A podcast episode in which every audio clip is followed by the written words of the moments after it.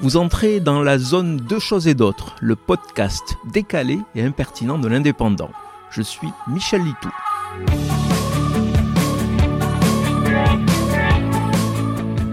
On s'en va une petite semaine pour solder les congés d'hiver qu'on n'a pas pu prendre durant les fêtes, et quand on revient, on a la désagréable impression qu'on n'est plus trop utile.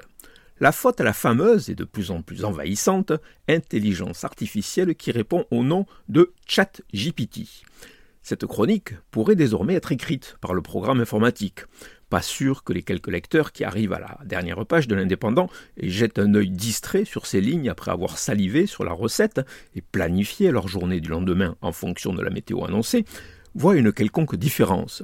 Pas que l'algorithme soit très efficace, mais simplement parce que la version de base, issue de neurones vieillissants et de moins en moins nombreux, manque de talent et d'originalité. Mais je prends sans doute le problème à l'envers. Pourquoi craindre de me faire remplacer?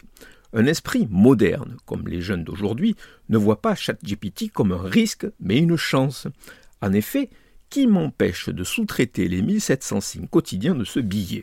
Il me suffirait de demander à ChatGPT de pondre ces 290 mots sur le sujet du jour. En plus, cela me permettrait de diversifier les thèmes abordés. Je pourrais enfin traiter avec humour des problématiques qui me dépassent totalement. Par exemple, le risque de relégation de l'USAP en Pro D2 à la fin de la saison de Top 14. Même si l'exemple n'est pas bon, se moquer de l'USAP dans les PO, c'est prendre le risque de se retrouver crucifié sur les poteaux d'Aimé même après avoir expliqué que c'est un robot qui a osé écrire que l'USAP doit retourner en Pro D2 puisque c'est d'évidence le niveau de l'équipe. Vous venez d'écouter Deux choses et d'autres. Je suis Michel Litou. Si ce podcast vous a plu, retrouvez ma chronique tous les jours dans l'Indépendant. À demain!